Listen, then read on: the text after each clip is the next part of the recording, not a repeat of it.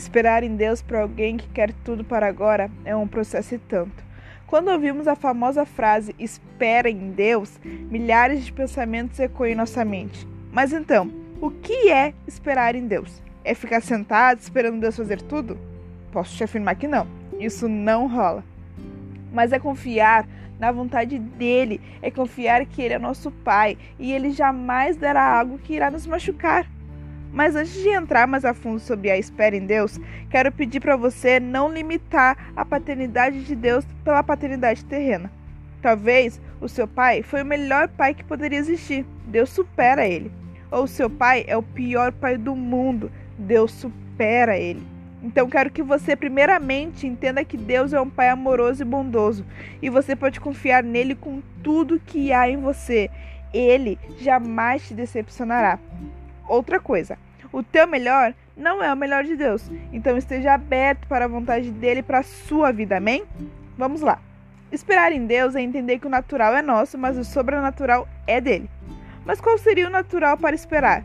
É ser obediente em tudo, é servir com excelência, é gastar tempo com ele e gastar entre aspas, porque você jamais gastaria tempo com ele. Tudo é ganho quando envolve Jesus.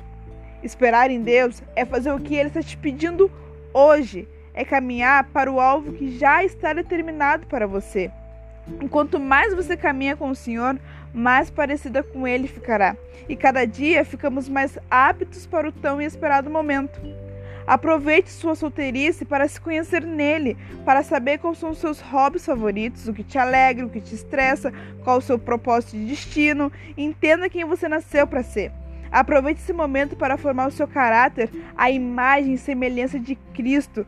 Curta esse momento para apreciar a vida na solitude, com os amigos e família.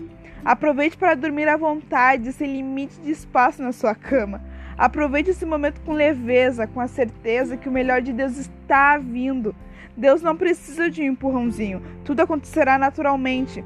Deus, ele é o mais interessado na formação da sua família. Então confie no seu amor e no seu senso. Ele é perfeito.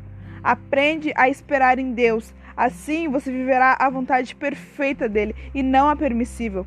E enquanto você espera, aprende que Jesus deve ser o suficiente para você. Seu marido não é só metade da laranja, muito menos quem falta para que a sua alegria seja completa. Jesus é tudo isso. Jesus é tudo o que você precisa. Se cure, se liberte, se conheça, se completa nele. Não coloque sobre alguém um fardo que nem você consegue carregar. Seja antes de querer alguém.